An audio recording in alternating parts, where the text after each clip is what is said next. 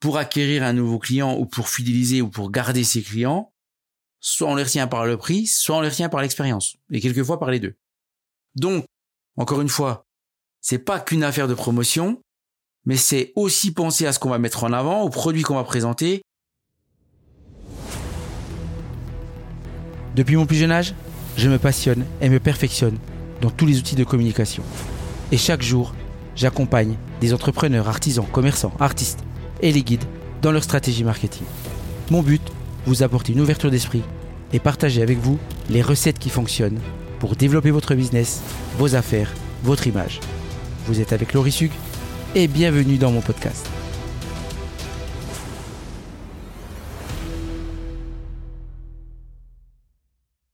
Quand on parle de marketing ou de communication, il y a un point qui me vient qui est primordial, c'est la stratégie qu'on va mettre en place.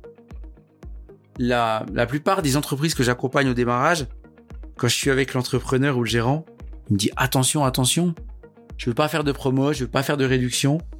En fait, il a peur de déglinguer sa marge. Donc, euh, mais ça, je peux le comprendre. Hein. Mais avoir une stratégie, ça veut pas dire faire que de la promotion. Même si à un moment donné, c'est quelque chose qu'il va falloir envisager. Parce que pour acquérir un nouveau client ou pour fidéliser ou pour garder ses clients, soit on les retient par le prix, soit on les retient par l'expérience. Et quelquefois par les deux.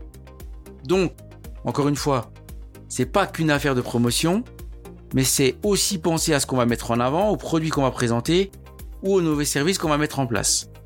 Mais également sur quelle période de l'année ou du trimestre eh on va positionner telle ou telle action.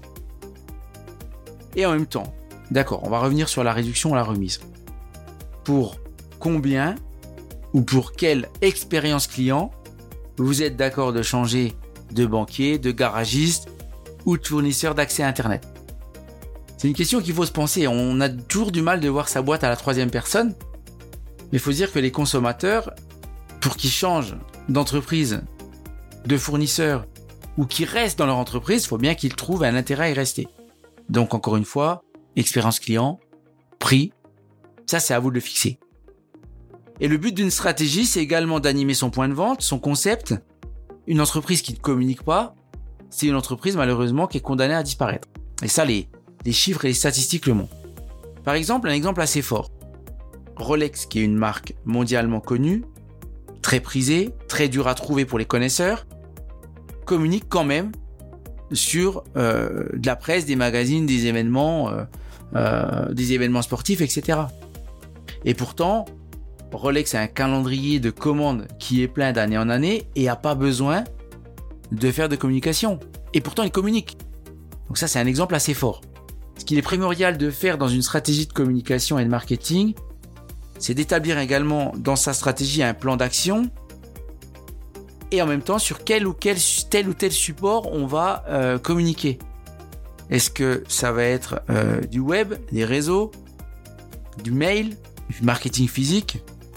Par exemple, quand, quand j'écris une stratégie de communication pour un client et que je lui écris ses textes ou dans le choix des mots-clés de ses titres, je vais me concentrer sur le message, bien sûr, mais à qui va être destiné ce fameux message? Je vais pas utiliser les mêmes mots sur Facebook, sur Instagram, que par mail, ou que pour un affichage de vitrine. On n'a pas la même cible. Donc, c'est super important de poser ça aussi dans une stratégie de communication. Ensuite, il faut également poser ses, process et former ses collaborateurs. Car il n'y a rien de plus énervant pour un client quand il arrive dans une entreprise ou chez un vendeur, de retrouver en face de lui un collaborateur ou un employé du magasin qui n'est pas au courant de l'action ou de l'animation en cours. Et c'est hyper énervant de le voir courir tous les trois secondes, voir son supérieur hiérarchique, voir son collègue pour lui demander euh, des renseignements sur telle ou telle animation. Un autre conseil que, qui est à prendre en compte, c'est que trop d'actions tue les actions. Les gens qui font des, stratégies de communication au démarrage, le premier euh, défaut qu'ils ont, c'est de vouloir euh, en mettre trop. Eh bien, trop d'actions tue les actions.